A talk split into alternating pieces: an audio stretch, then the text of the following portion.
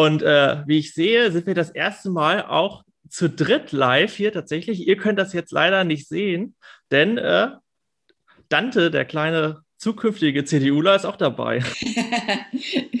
genau. Äh, unser Auftrag ist, dass wir ja äh, Mitglieder gewinnen sollen. Und äh, der Fraktionsvorsitzende und ich, wir waren in diesem Punkt sehr fleißig und haben ein äh, neues Mitglied ähm, geschaffen, sozusagen. Dante ist jetzt fünf Wochen alt, genau.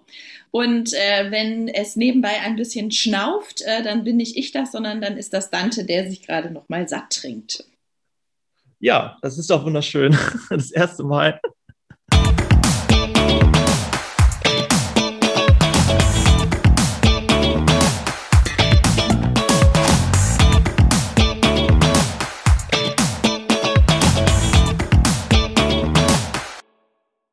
Herzlich willkommen zu unserer fünften Folge Stadtgespräch Langenhagen. Mein Name ist Maximilian Vogt. Abonniert gerne unseren Podcast und folgt uns auf Instagram und Facebook unter CDU Langenhagen und JU Langenhagen. Dort findet ihr auch weitere Informationen. Gerne könnt ihr uns auch Nachrichten schreiben per Mail unter podcast.cdu-langenhagen.de. Und heute haben wir unsere Stadtverbandsvorsitzende Jessica Golatka zu, zu Gast. Hallo Jessica, schön, dass du da bist. Hallo Maximilian, danke für die Einladung. Das, äh, das hat man ja auch nicht oft. Also es gibt ja nicht viele äh, Kommunalpolitikerinnen, die, die während die Kind und äh, Familie so gut äh, vereinbaren wie du. Kannst du mal so ein bisschen aus deinem Alltag berichten? Das mache ich gerne. Ob ich das gut vereinbare, das könntest du ja allerdings erst beurteilen, wenn du mal bei uns zu Hause äh, mal so 24 Stunden verbringen würdest. Ich bin gespannt, ob du dann immer noch sagen würdest, dass ich das gut vereinbare. Aber auf jeden Fall versuche ich das, ja. Und das ist ähm, äh, das ist schon manchmal echt ein ganz schön dickes Brett, ähm, was ähm, ich da zu bohren habe und wo natürlich auch alle Kinder und ähm, auch eben ähm, unser Fraktionsvorsitzender, also mein Lebensgefährte, mit ähm, bohren müssen, äh, damit wir äh, die Bretter dann auch durchgebohrt kriegen. Ähm, weil Kommunalpolitik ist ja eben nun mal ein Hobby und ich finde, es ist das schönste Hobby der Welt. Ähm, und ähm, deswegen hat es ein gewisses, ein, ein Zeitkontingent. Na, so wie jedes andere Hobby auch. Wenn ich in der Freiwilligen Feuerwehr bin, dann gehe ich montags äh, und mittwochs äh, zum Training und mache am Wochenende vielleicht nochmal äh, irgendein Spezialtraining und habe meine Einsätze.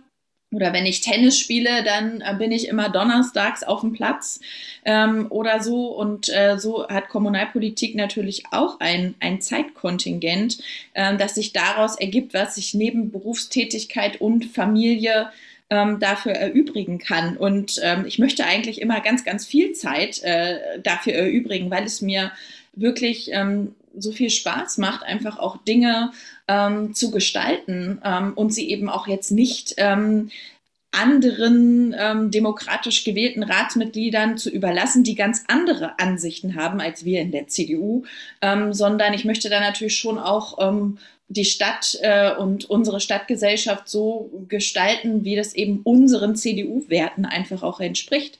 Ähm, und das ist dann manchmal nicht ganz leicht, äh, Arbeit äh, und äh, Familie und ähm, fünf Kinder, wenn sie alle da sind, sind es ja fünf bei uns zu Hause, ähm, unter einen Hut zu bringen.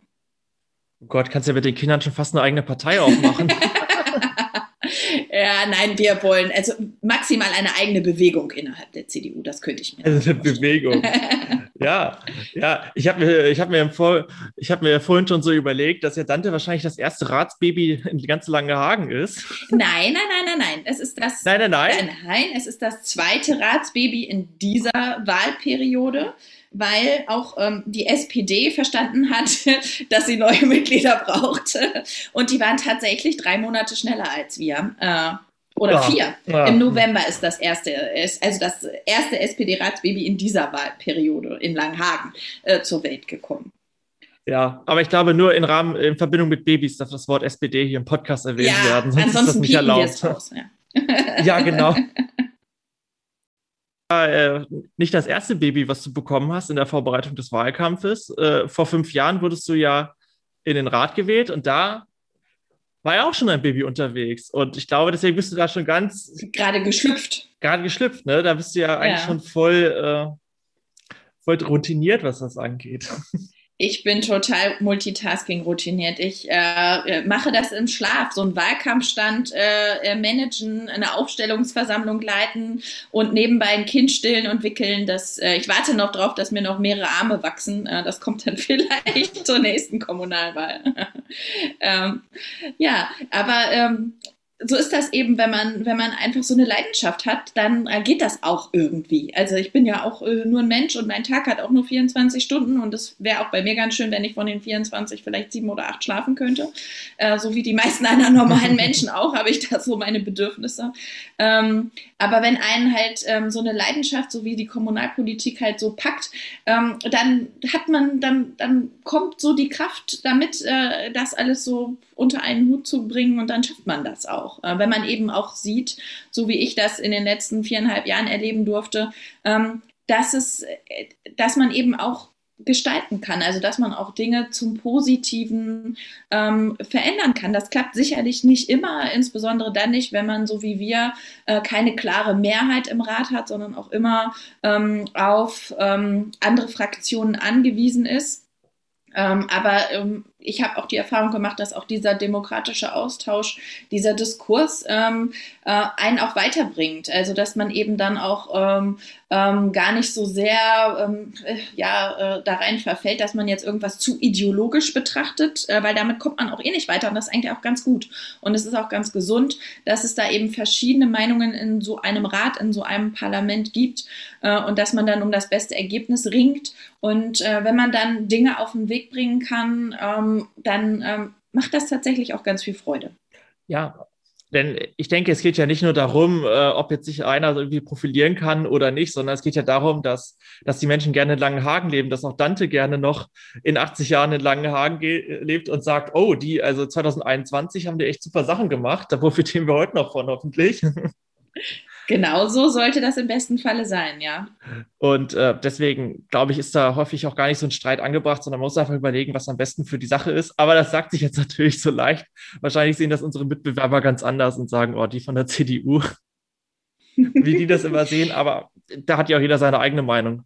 Genau, und dann geht es eben am Ende darum, ähm, für die eigene Meinung und die eigene Position ähm, natürlich schon einzutreten und sich auch mal zu streiten, aber eben auf einer sachlichen Ebene und nicht auf einer persönlichen Ebene, und, um eben einfach dann auch um das beste ähm, Ergebnis zu ringen. Und das beste Ergebnis ist nicht das beste Ergebnis für mich oder für meine Familie oder für meine Nachbarn, sondern das beste Ergebnis ist das, äh, was dazu führt, dass möglichst viele Menschen sich in Langenhagen auch weiterhin wohl und hoffentlich immer wohler fühlen. Das stimmt, das ist doch unser Ziel, auch für die kommende Kommunalwahl. Da laufen ja auch die Vorbereitungen schon in vollen Gange. Und ähm, wie lange bist du jetzt eigentlich schon kommunalpolitisch aktiv, jetzt auch außerhalb deines Rat Ratsmandates? Wie, wie, hast du, wie bist du so zur Kommunalpolitik gekommen eigentlich? Also ich bin ähm, über ein ganz persönliches Thema zur Kommunalpolitik gekommen, was mich sehr betroffen gemacht hat. Ähm, mein Sohn, mein großer Sohn, der ist jetzt ähm, acht, wird bald neun. Und ähm, der war das, die erste Generation, das erste Kind, das zum ersten Geburtstag einen Rechtsanspruch ähm, auf Betreuung hatte, ab eins ähm, also davon profitiert hat, ähm, was unsere ehemalige Bundesfamilienministerin Ursula von der Leyen für uns alle ähm, durchgeboxt und auf den Weg gebracht hat.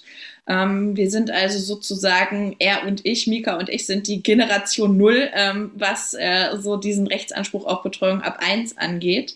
Ähm, und ich war felsenfest davon überzeugt, äh, dass das jetzt so politisch beschlossen ist und dass ich jetzt einen Krippenplatz kriege und dass ich dann so kurz nach dem ersten Geburtstag auch wieder arbeiten gehen kann. Ähm, und habe dann festgestellt, dass das nicht ganz so einfach ist ähm, in der Praxis, ähm, weil es die Krippenplätze so in Langenhagen zu diesem Zeitpunkt, also 2013 war das im Sommer, ähm, nicht gab. Also es gab natürlich schon einige Krippenplätze und es gab auch einiges, was an Ausbau vorangetrieben wurde. Aber es war nicht so, dass ich einen Krippenplatz für meinen Sohn hätte bekommen können, weil die eben schon alle ähm, vergeben waren. Und das ging ja ganz vielen anderen ähm, Eltern auch so. Und ähm, da habe ich dann ähm, eben bei der Stadtverwaltung angeklopft und habe gesagt, ähm, hallo hier, ähm, wie machen wir das? Und ähm, habe dann festgestellt, dass es ähm, vielleicht besser ist, wenn ich mich jetzt nicht einfach nur darüber beschwere, dass ich gerade keinen Krippenplatz abbekommen habe, sondern dass es vielleicht sinnvoll wäre, wenn ich etwas daran ändern könnte. Jetzt dann auch nicht nur für mich, sondern für alle anderen Eltern, die eben auch davon betroffen waren. Und dann war mein Ziel einfach ähm, erstmal, so ganz platt gesagt, ähm, Krippen- und Kita-Plätze auszubauen, weil das in meinem Umfeld nicht ausreichend vorhanden war.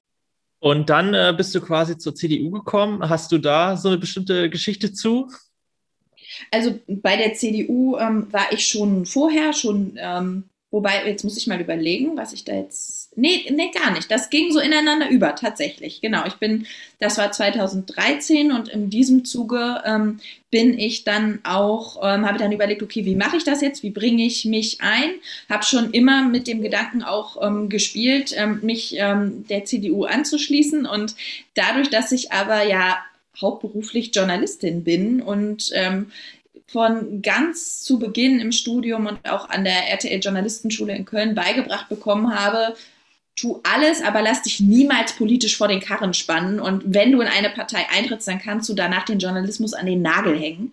Ähm, da habe ich dann halt ein bisschen gebraucht, um meine eigene Haltung dazu zu entwickeln. Und dann bin ich äh, im Frühjahr 2014 dann ähm, 30 Jahre alt geworden und habe beschlossen, ich bin jetzt schon groß und ich kann alleine entscheiden, was äh, gut und richtig ist und bin in die CDU eingetreten. Und ähm, ja, dann ähm, ging das so seinen Weg über den Ortsverband ähm, und ähm, dann stand 2015 die Vorbereitung der Kommunalwahl 2016 an. Um, ähm, und um, dann habe ich eben gesagt, hier, das ist mein Thema, ne? also Krippe und Kita-Ausbau zum einen, aber ähm, darüber hinaus eben einfach auch Langenhagen noch familienfreundlicher zu machen, als es an vielen Stellen vielleicht schon auf dem Weg dahin ist. Auch damals ist mir schon aufgefallen, Mensch, wir haben hier eine gute Lebensqualität, wir haben tolle Spielplätze für unsere Kinder, die ähm, richtig, richtig gut gepflegt werden. Ähm, und ähm, aber es geht noch ein bisschen mehr. Und so bin ich dann ähm, für den Kommunalwahlkampf 2016 ähm, auf die Liste mitgegangen für die CDU, für den ähm, Stadtrat und ähm, ja, bin dann halt ähm, direkt auch ähm, reingewählt worden. Und ähm, das war dann, das war dann sehr spannend, ähm, was dann so losging, so als Quereinsteigerin in die Kommunalpolitik. Äh, da habe ich in ganz kurzer Zeit ganz viele tolle Menschen kennenlernen dürfen und auch ganz, ganz viel gelernt. Und hast du so Tipps ähm, an neue Einsteiger, die sich jetzt vielleicht noch überlegen, ein kommunalpolitisches Mandat anzunehmen. Was, was hast du da so gelernt? Hast du da so ein, zwei Beispiele? Also ich habe einfach ganz viel für mich persönlich gelernt. Ähm, Dinge, die, die, ja, in, bei denen ich mich einfach weiterentwickeln durfte.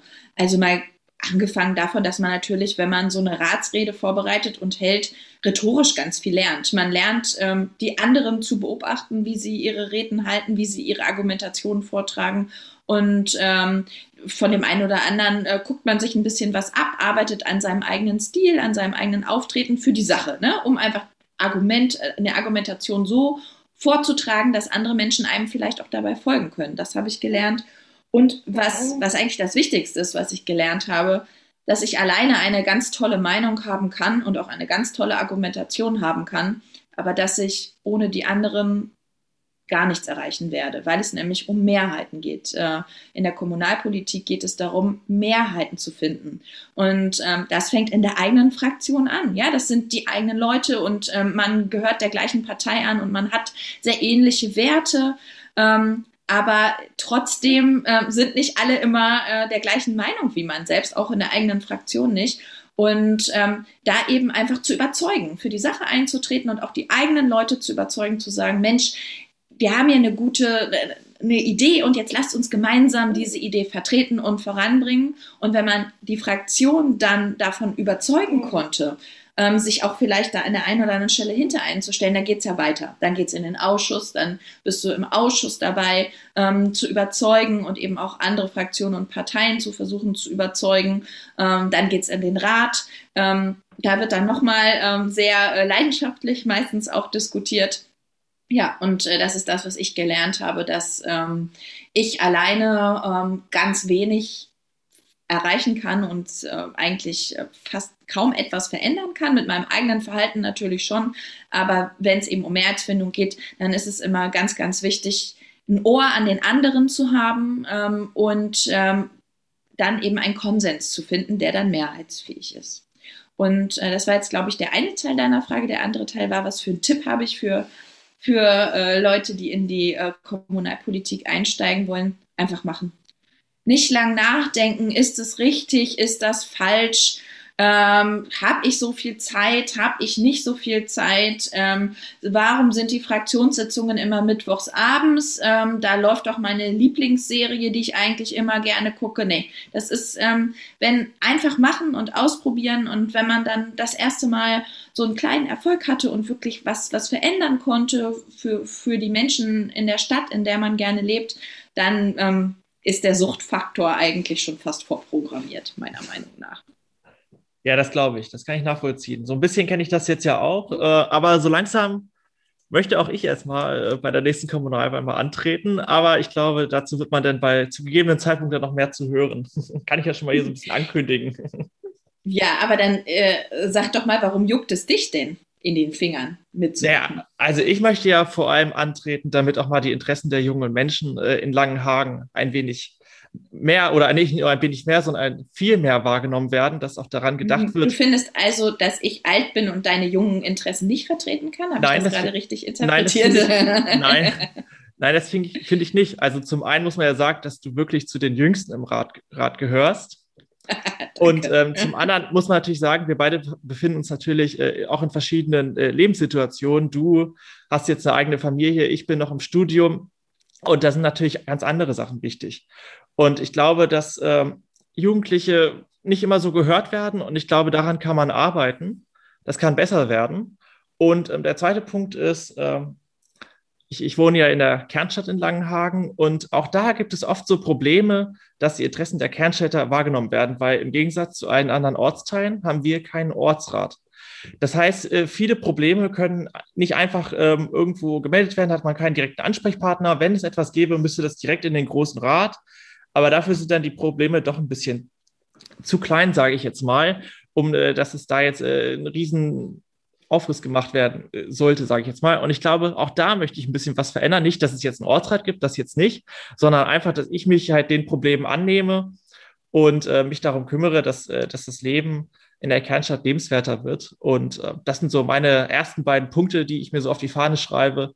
Und ähm, ich hoffe mal, dass mein meine Kandidatur dann erfolgreich wird und dass ich mich dann äh, auch daran messen lassen kann, was ich jetzt hier gerade sage. Ja, äh, das klingt super. Ähm, ich glaube, dass das äh, gut werden wird. Ja, äh, das äh, sollen dann hoffentlich unsere Wähler entscheiden, aber ich glaube, ähm, ich, bin, ich bin da jetzt optimistisch. Jessica, im Vorgespräch hast du mir erzählt, dass euer Frühstückstisch äh, wahrscheinlich der einzigartigste in Langenhagen ist. Und zwar, dass, dass du und Dominik, ihr organisiert euch allein am Küchentisch. Kannst du mal darüber berichten? Ja, Maximilian, komm mal mit. Ich zeige dir mal, wie das bei uns morgens am Küchentisch so läuft.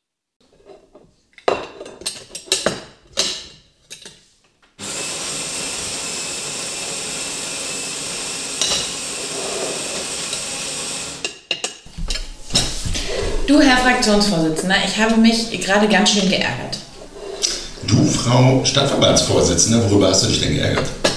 Ich habe mich geärgert darüber, dass ich gefragt werde, wie ich eigentlich mein Hobby, die Kommunalpolitik, mit meinen Kindern und meiner Familie unter einen Hut kriege. Ich glaube, sowas werden eigentlich nur Frauen gefragt. Du, bist du sowas auch schon mal gefragt worden? Hast du es nicht neulich gelesen? Wir hatten noch einen Zeitungsartikel dazu, wo ich genau das gefragt worden bin. Erinnerst du dich? Nee, da ging es um Zeitmanagement, aber es ging nicht um Multitasking, wie du das alles gleichzeitig machst. Bei dir gehen die Leute davon aus, du bist entweder äh, im Rathaus und machst deinen Fraktionskram oder du arbeitest äh, oder du bist äh, zu Hause bei deiner Familie. Aber dich fragt niemand, ob du das alles gleichzeitig kannst. Oder doch? Nein, fragt mich keiner, weil auch klar ist, dass Multitasking eben nicht geht. Weil ich kann nicht gleichzeitig Politik machen und gleichzeitig programmieren oder gleichzeitig mit Kindern Lego bauen. Das funktioniert nicht.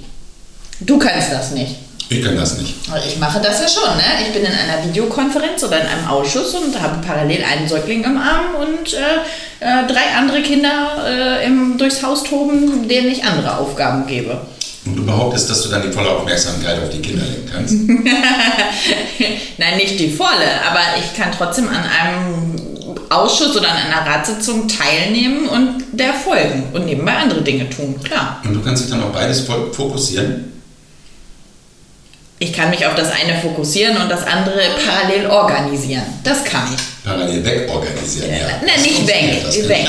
Seit Corona ist das ja nicht weg. Da ist ja nicht irgendein Kinderbetreuer, der zu Hause ist und ich bin woanders in einem Sitzungssaal, sondern ich bin ja mittendrin zu Hause im Geschehen. Ja, aber mal ernsthaft. Wenn man etwas vernünftig machen will, dann muss man sich auch ordentlich darauf fokussieren. Und das kann man eben immer nur eine Sache gleichzeitig machen. Man kann entweder an einer Sitzung teilnehmen und zuhören oder man kann Kinder bespaßen. Beides gleichzeitig geht nicht. Das ist jetzt aber ganz schön klischeehaft, wenn du mir damit sagen willst, dass du eben Multitasking nicht kannst und deswegen immer nur eine Sache zeitgleich machen kannst und ich aber schon drei, vier, fünf Sachen parallel können muss, weil anders geht es ja nicht. Ich glaube, du behauptest nur, dass du sie parallel kannst und du machst immer nur eine Sache gleichzeitig. Du machst halt, hast halt nur eine geringere Frequenz der Dinge, wie du wechselst den Fokus, was sehr anstrengend ist übrigens. Mhm. Okay, gut, damit es für mich nicht so anstrengend ist, ähm, da gebe ich dir dann jetzt für nachher nochmal eine To-Do-Liste mit. Ne? Ich, also wir brauchen vom Einkaufen bitte noch ein Brot, drei Liter Milch, äh, eine Packung Butter und ein bisschen Aufschnitt. Ähm, und wenn du dann vom Einkaufen wiederkommst, könntest du dann bitte mit den Kindern nochmal die Hausaufgaben durchgucken. Kannst du mir eine WhatsApp dazu schreiben, damit ich das nachher auch noch weiß? Huiuiuiui, das klingt ja bei euch ganz schön stressig, aber doch richtig durchorganisiert. Sag mal, bist du jetzt eigentlich nur zu Hause und äh, kümmerst dich um die Kinder oder äh, arbeitest du auch? Ähm, also ich bin nebenbei auch berufstätig. Das ist äh, nicht nur äh, mein Hobby, äh, Journalistin zu sein, sondern tatsächlich mein Hauptberuf. Ähm, und im Moment schreibe ich gerade an einem Sachbuch, an meinem ersten Sachbuch. Ähm, und immer wenn ich eine freie Minute habe oder eine freie Stunde bestenfalls, dann sitze ich vor meinem Laptop und ja, schreibe. Und äh, wie ist das äh, Thema von deinem Sachbuch? Das interessiert mich jetzt natürlich. Ich glaube auch unsere Zuhörer. Kannst du da schon was verraten? Ja, es geht äh, um die Rechte von Kindern. Ähm, der Titel des Buches ähm, äh, dreht sich um Kinder vor Gericht.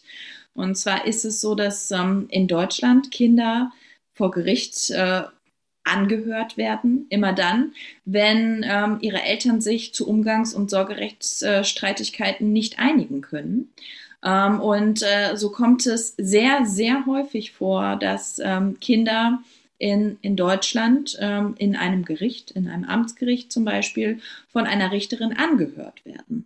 Ähm, und ähm, politisch ist das für mich, nicht nur journalistisch, sondern auch politisch ist es für mich ähm, deswegen so ein Thema, weil ähm, wir in Deutschland, in der Bundesrepublik ein Kindschaftsrecht haben, das aus meiner Sicht ähm, sehr veraltet ist. Und es gibt immer wieder politische Bemühungen, auch aus der CDU heraus vor allem, ähm, dieses Kindschaftsrecht äh, zu reformieren.